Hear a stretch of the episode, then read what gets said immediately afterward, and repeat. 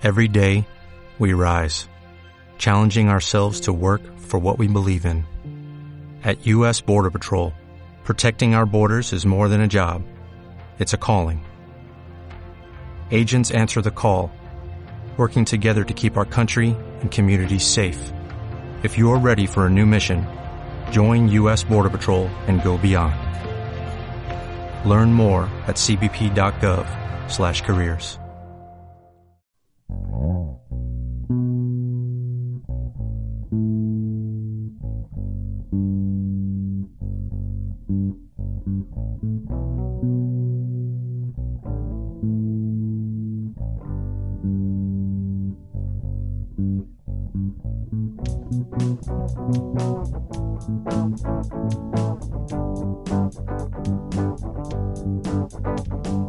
Bienvenidos, bienvenidas a Requiem por la Norma. Pablo Rubio Gil Orozco. Hola Mario Iranzo, ¿cómo estás?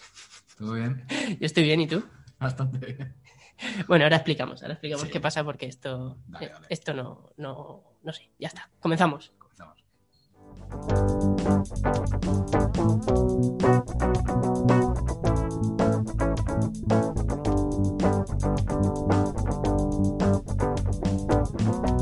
Pablo, eh, hoy ya escuchamos una voz de fondo. ya escuchamos una voz de fondo porque hoy tenemos una colaboración especial. Hoy hablamos con una historiadora del arte, con Borrominesca. Bueno, pone cara de que no. Eh, he sido impreciso. no es No, historiadora. no, no, arte. está... Ah, Sí, vale. sí, sí que soy. Se ha infravalorado ella misma. Hoy estamos muy contentos porque vamos a tener una voz femenina en este programa en la que solo tenemos voces masculinas siempre y vamos a contar con una voz eh, de alguien que sabe mucho más que nosotros sobre las cosas, con lo cual eh, todo puede salir bien. Seguramente. Seguramente salga bien. estre- Estrenamos nuestra primera videollamada, Sí, hay que decirlo. es verdad. eh, Estábamos evitando, a pesar de la pandemia, hacer videollamadas. No nos gustan, es menos personal, pero vamos para allá. Pues sí, eh, nos gustaría que este fuera, bueno, pues eh, solo un- una toma de contacto y que en un futuro quizá eh, podamos hacer alguna colaboración ya en persona, que nos podamos ver, que sería lo ideal. Así que muchas gracias, Borrominesca, por estar con nosotros y bienvenida a Requiem por la Norma. Bueno, yo os quiero agradecer que hayáis pensado en mí para participar en el programa, aunque sea un poco así, porque os sigo desde que empezasteis y creo que tenéis un formato súper interesante y acercáis muchísimo el mundo de la cultura y el arte a cualquier tipo de persona, ¿vale? Y de una forma divertida. Y es que hay un problema, ¿vale? O sea, que voy a meter un poco de mierda. Y es que, eh, ¿puedo decir palabrotas antes que Todas, nada? todas las que quieras. Luego ponemos Vale, un vale. pitidito y ya está. Vale, entonces estoy más tranquila. Y es que hay un problema con la historia del arte y con el arte en sí. Básicamente, eh, el arte siempre se ha visto como algo súper serio, en plan súper intelectual, rollo. eh, bueno, siempre ha pasado, ¿eh? Eh, Las altas esferas saben un montón de arte, no sé qué, y luego el resto, como que nadie puede saber nada o tiene que ser algo súper serio. Y todo lo contrario, o sea, el arte está para disfrutarlo y pasárselo bien, y te puedes ir a un museo a echarte las risas también. Así que con vuestro formato yo creo que acercáis muchísimo este mundo de una forma más divertida y la gente aprende, pero al mismo tiempo se lo está pasando bien. Así que yo os agradezco que me dejéis participar Pues y me parece súper guay vuestro formato. Es un súper placer que nos digas eso. Eh, la verdad es que nosotros tampoco es que tengamos esa, digamos, esa cosa, es más simplemente que no- nos apetecía hacer esto y que, y que nuestro tono de hablar es este y al final pues somos dos colegas hablando de arte. Entonces es, es como... Si un, audio, si un audio se pudiese enmarcar, lo enmarcaríamos. Efectivamente. Eh, no hemos dicho, pero hoy nos promociona y nos patrocina, como ya viene siendo habitual, cerveza hostia. Yo me estoy bebiendo una IPA que se llama Flipa. Y tú te estás bebiendo una lager eh, que se llama pues, lager hostia y, y ya está. Así que eh, un abrazo a la gente de hostia que nos, que nos promociona. Eh, nos gustaría poder estar compartiendo esta cerveza con Borrominesca, pero el COVID y esas cosas pues, pues no nos lo permite. Así que hoy nos vas a traer una sección eh, de algo que es tu especialidad, creo yo. Sí, bueno, os voy a hablar de una cosa, os podría haber hablado de muchísimas cosas, pero quería que fuese algo que a mí me cabrea, ¿vale? Yo voy a hablar, ¿vale? De la rivalidad entre dos artistas muy potentes, muy bestias, y gracias a esa rivalidad marcó un antes y un después en lo que es el mundo y la concepción del arte, ¿vale? eh, vamos a hablar de dos personas que pertenecen al periodo del barroco, ¿vale? Quien sepa más o menos ya sabe de qué cojones voy a hablar. Y si no, pues voy a hablar de Bernini y Borromini. Voy a intentar no enfadarme, pero... Algo se podía, algo se podía intuir por tu nombre. Yo creo que sé Se podía saber. a- hacia quién te decantas tú un poquito. Voy a intentar que no se note, pero Vale. se va a notar, o sea, se va a notar. Vale. Pero bueno, básicamente eh, os quiero hablar de ellos porque a mí me cabrea muchísimo. Básicamente que tú cuando hablas del barroco, eh, de cualquier artista del barroco, la gente es como que, ah, sí, Bernini tal. Que sí, que era muy bien, ok, puto amo, tal, vale. Pero también existe otra persona que era Borromini y yo quiero que la gente se acuerde de él, por lo menos. O sea, no tengo que te guste más o te guste menos, pero por lo menos que te acuerdes de él. Porque, o sea, yo he tenido a gente en la carrera que no sabía ni quién era Borromini y es como, tío, o sea, hay que ser subnormal. Maldito Perdón. loser. Perdón, pero, pero sí. Y bueno, básicamente os quiero contar un poco rollo. eh, ¿Por qué viene esta, esta rivalidad, este, este cabreo entre ellos? Porque eh, tienen vidas totalmente distintas. O sea, uno viene de, de Suiza, que es Borromini, el otro viene de Nápoles, que es Bernini, y cada uno pues va haciendo sus pinitos, ¿vale? Eh, tienen un año de diferencia, quiero decir, eran de, las- de la misma edad, y cada uno pues hacía sus cosas. Yo qué sé, el padre de, de Borromini era cantero y él trabajaba con él. Luego estuvo en Milán estudiando, que por cierto, trabajó como obrero, eso sí, pero bueno, él trabajó para construir la Catedral de Milán. O sea que esto Ah, creo que casi nadie lo sabe y creo que es importante, ¿vale? Para que os La, acordéis de la catedral de Milán que está eh, como en, en el Duomo o algo así, en la piazza del Duomo. Es el Duomo, exacto, es el decir sí. La Catedral de Milán, que está en Milán. digo, Trabajando los datos. También, también, también. Y por otro lado, Bernini eh, era hijo de artista, ¿vale? Su padre, no me acuerdo del nombre, lo siento, se me ha olvidado. Eh, no lo tengo por qué saber todo. También es que la gente dice, ah, no tienes que saber todo. No, No, hay que no soy una enciclopedia. Pues eso. Pero bueno, eh, su padre era artista y desde muy pequeño ya hacía esculturas con él, ¿vale? Entonces, eh, pues ambos en su respectivo momento decidieron que tenían que irse a Roma, porque Roma era el centro educativo, vamos, o sea, todos los artistas han tenido becas para irse a Roma, beca Erasmus, pero versión artista. Y llegan allí, cada uno por su, por su lado, ¿eh? Eh, Borromini, por ejemplo, empieza a trabajar con Carlo Maderno, que también fue eh, un símbolo dentro de- del mundo del arte, del mundo de la arquitectura, y empieza a trabajar con él ¿Cómo era su nombre? Eh, Carlo Maderno. Como el de la vacuna, ¿no?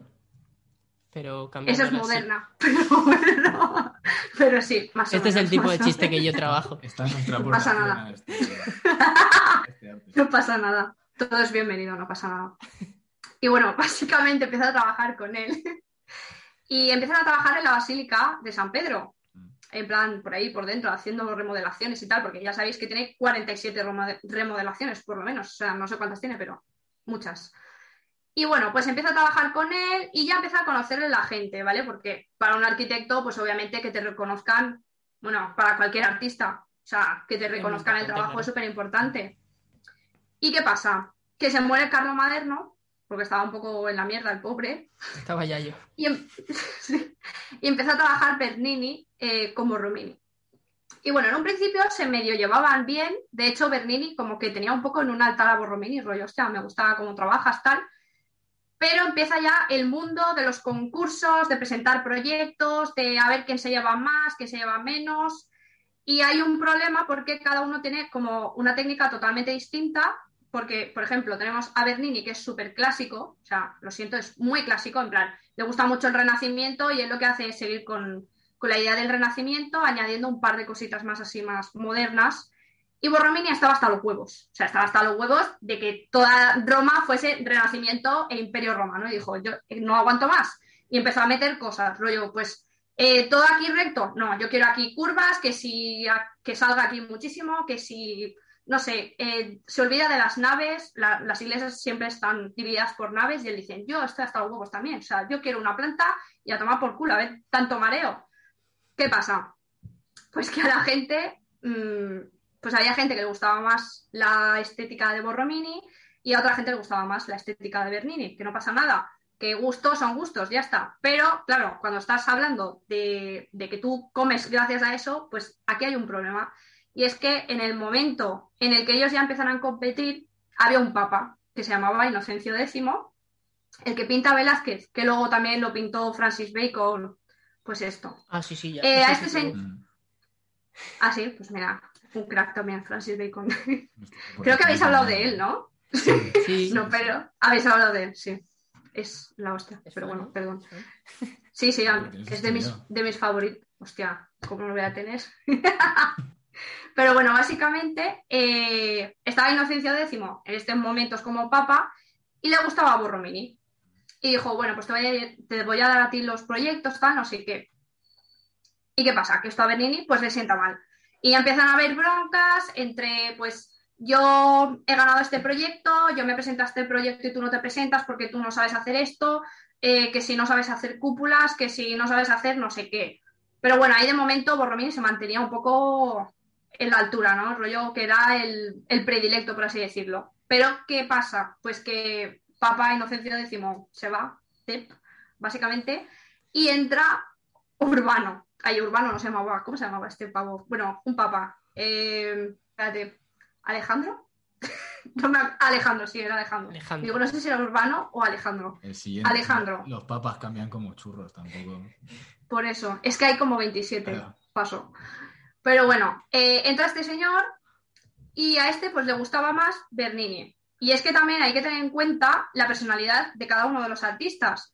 Bernini era un poco lameculos, ¿vale? O sea, cedía muchísimo a la hora de trabajar, eh, le decía, no, esto a mí no me gusta, quítalo, eh, esto tal, y él tonto lo hacía, ¿sabes? Era como un poco infiel a su forma de crear. También era como muy mujeriego, trasnochador, le gustaba mucho la fiesta, que si donde gentes, no sé, era, era muy extrovertido. Era un pájaro. Y Borromini, sí, era un, era un pajarraco, la verdad. Por otro lado estaba Borromini, que tenía una mala hostia. O sea, yo me siento muy identificada con él, porque tenía, o sea, era un- de verdad, tenía mucha mala hostia, era súper introvertido. Eh, luego encima, eh, no le muevas su, su forma de ver la arquitectura. O sea, él la, la llevaba a muerte, claro, es que era su vida. Y si le venía alguien a decirle algo, le decía, pues si, a- si no te gusta, pues te vas a tomar por culo y dejo el proyecto y me piro. O sea, era así, Y me come los huevos. sí. Ya está. así era, literalmente era así. ¿Qué pasa? Pues que esto pues a la gente no le gustaba. Eh, empezaron a quitarle proyectos a Borromini y se los iban dando a Bernini. Y bueno, pues ya, imaginaos ya eh, la depresión, porque, perdonad que os diga, pero Borromini encima tenía tendencias depresivas, tenía problemas con, con este tema. Mm. Y claro, si poco a poco va viendo que su fama, la gente encima le, le tenía asco, le odiaban y era como, tío, o sea, qué, qué poca empatía tenéis, pero bueno, vale. O sea, me voy a callar, es que me cabreo, me cabreo. Pero bueno. Que sientes muy, muy Está enfadada. profundo. Está enfadada, sí, sí, sí. Estoy enfadada, estoy enfadada. Y bueno, eh, básicamente, claro, él se va viendo cada vez con, con menos proyectos, le dan zonas de mierda, porque a Bernini le estaban dando, yo que sé, eh, le dan el concurso, o sea, en el concurso le dan eh, para construir la cúpula de, de la Basílica de San Pedro, que No claro, es una cosa súper potente. Ojo que luego se le cae. O sea, la está construyendo, no sabe construirla, se le cae. ¿Y quién Vaya un estaba de jurado? Sí, era un poco calatrava, por lo menos en las, en las cúpulas. ¿Y quién estaba de, jurado cuando se le cayó la cúpula? Pues estaba Borromini, o sea, eso fue su pick. En plan, su pick de, de mala hostia fue ahí. Pero bueno, quitando eso, pues nada, eh, todos los proyectos buenos se los, iban dando- se los iban dando a Bernini y los más pudents, por así decirlo, los más feos, se los iban a- dando a Borromini. ¿Qué pasa? Que este hombre ya, pues, estaba en la mierda. Estaba en la mierda y un día eh, discute con su, con su sirviente, porque el señor había caído malo y el sirviente le estaba diciendo, deja ya de trabajar, porque es que eh, te estás muriendo, te vas a morir ya, o sea, deja ya de estar trabajando y de, ay, que todo es una mierda, que todo es horrible, que todo es tal. Y el otro se cabreó tanto que entró en su estudio, todos los proyectos que tenía preparados, porque, o sea, aparte de ser muy buen arquitecto, eh, también era muy buen diseñador. De hecho, publicó un libro que se llama Opus Architectonicum, por si no lo conocéis, es súper importante, o sea, e interesante también. A quien le guste el diseño de arquitectura, que lo mire porque está súper guay. Mm. Y nada, son todos trabajos suyos, en plan, pues eso, con una regla, con su tal, haciendo él los diseños. Y bueno, pues eso tenía, es que no sé por qué me enrollo tanto, pero bueno, eh, tenía todos los proyectos ahí preparados para siguientes posibles trabajos y los reventó. O sea, cogió y los destrozó todos, porque él estaba en la neura de que se los iban a robar y encima se iban a llevar todo el, todo el mérito y él se iba a quedar en plan como, pues bueno, pues aquí estoy bien. Total, que los destrozó todos y él pues tenía una espada en su habitación. Esto Adiós. es muy triste, la verdad. Ah, Esto es muy adiós. triste. Viene la parte. parte Sí, viene, viene- viene la parte, la la- parte tensa. Se lo hizo, se hizo el Arakiri. De hecho, de hecho, hay un texto que no sabía si medio comentarlo, porque digo, a lo mejor es un poco feo hablar, o sea, en plan un poco triste, pero él eh, se hizo el Arakiri, no llegó a morir en el momento, cogió la espada, la puso en el suelo y se tiró. O sea, se tiró y se quedó pinchado, pobrecito. Y claro, él no se había muerto en el acto y ¿qué hizo? Pues se puso a chillar, coño, pues porque le dolía. Claro. Y apareció el sirviente con el que había discutido Oh, y el sirviente pues se asustó porque dijo, ¿qué cojones es esto, bro? O sea, hace cinco minutos te estabas cagando en mí y ahora estás aquí. O sea, que Bro, Total, que llamamos- en el pecho, bro. es que fue así. Bueno, Se no viene estuve algo ahí, pero- tocho, bro. Yo no estuve ahí, pero yo lo siento así, también os digo. Sí, a lo sí, mejor sí. luego no fue. Yo creo que fue algo así. Fue el destino, menos. sí.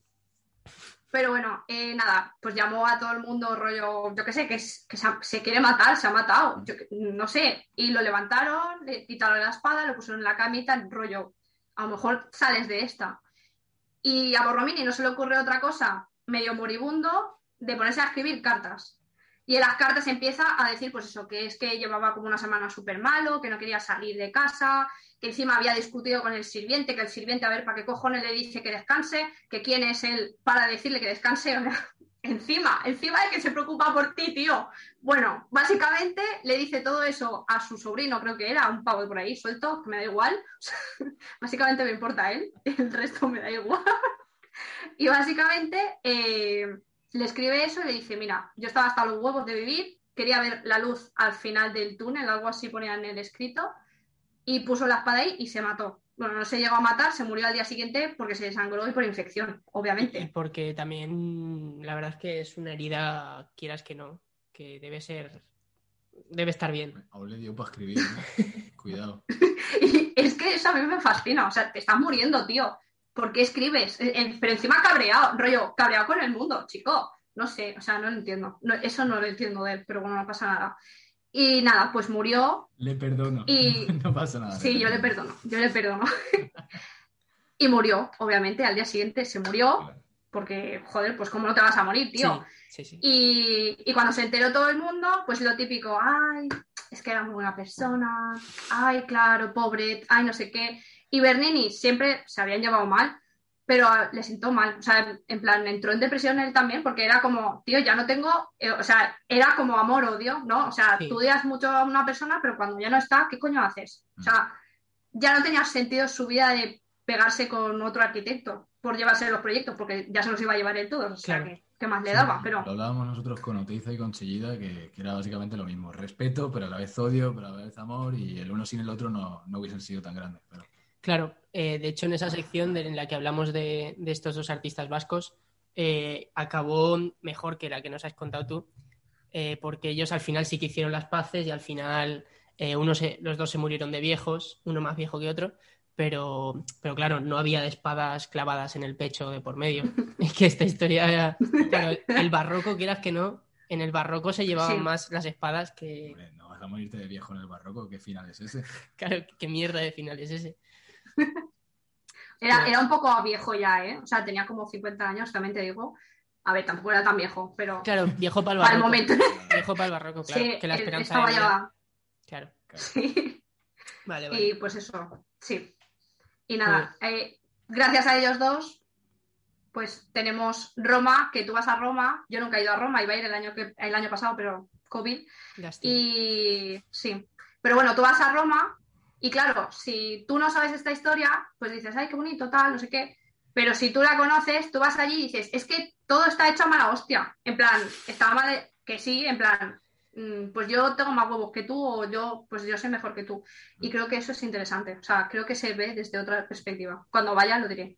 pero creo que es algo así. O sea que tú cuando vayas, ahora que sabes la historia y quien esté escuchando este programa, cuando vaya a Roma ya notará que hay, que hay pilares puestos a mala idea. Pilares puestos eh, por, por Bernini para que Borromini se tropezara. Eh, escalones eh, con, en alturas raras para que se tropezara la gente. De ese Sí, palo, ¿no? Eran bastante sí. navajeros, ¿no? Sí, sí, sí, o sea- las esculturas Bernini, Carapolla, cosas así.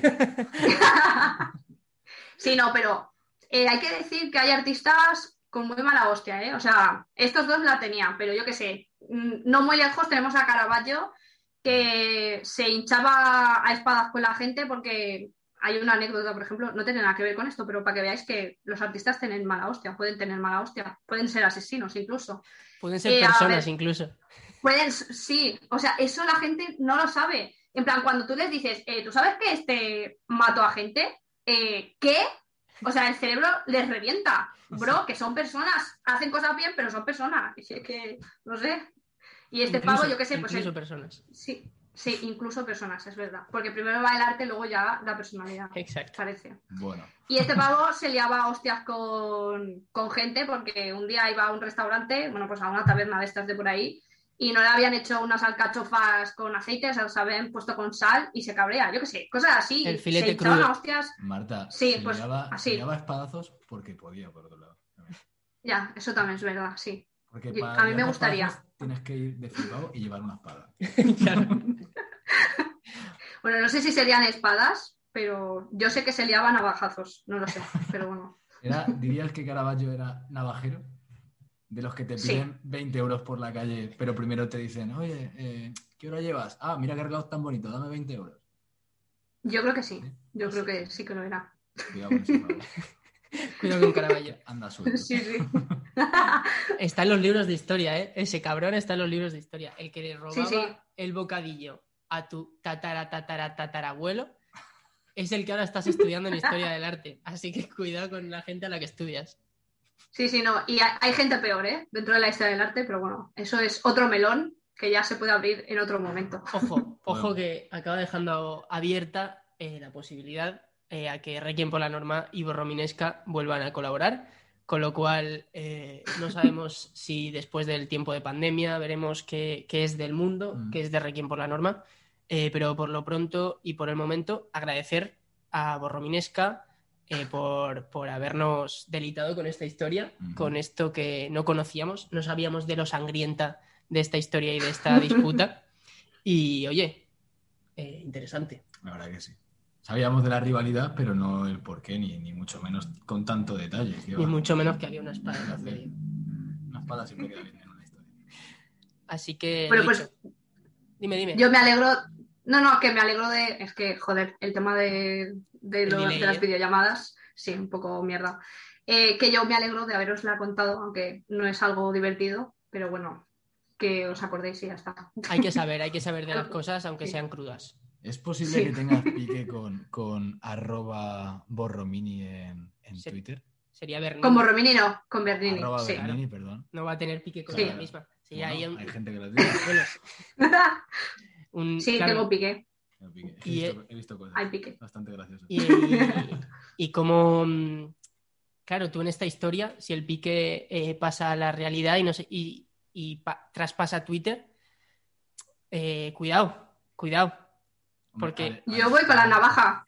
Hostias, Al estar Bueno. muerto, tampoco pasa hay que ponerle como los picos de la mesa cuando, cuando hay niños en casa que les ponen como un plastiquito para que lo... Pues en las navajas Igual. hay que, hay que ponerte un Igual. plástico para que no te la claves. Sí, sí, no. Y tampoco hace falta que sea con Bernini, ¿eh? Con cualquiera que diga, ay, pues tiene Bernini, ¡pam! Se la lleva. O sea, cuidado. Ah, el Cuidado, navajazo no te lo metes tú, sino que le cae al, al que Hombre. defienda. Vale, vale. Hombre, pues. A ver, y no, me lo... pues claro que sí. No, Pero si que- quieres me lo pego yo a mí misma. Claro, No. siguiendo, siguiendo la palabra de Borromini, podrías acabar. Ya, pero... No hay que seguirla. ¿eh? yo- Por eso que es, es una No, recomendación no, que no. no. No hay que seguirla. Vale, vale. Luces.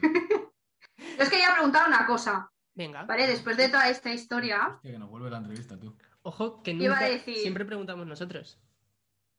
Ah, bueno, a ver si queréis nos pregunto. Sí, sí, claro, Es una gilipollez. No, no, sí, Es sí, una sí. gilipollez, pero bueno. Eh, A ver, imaginaos que esto es un poco crepúsculo, ¿vale? No sé si habéis visto Crepúsculo, las películas un poco. He visto la No parodia. lo sé. Ah, bueno, vale. Me- mira, justo con la parodia creo que me Vale. sirve. Hay mucha broma, rollo, pues yo soy Team Edward, pues yo soy Team Jacob. Vale.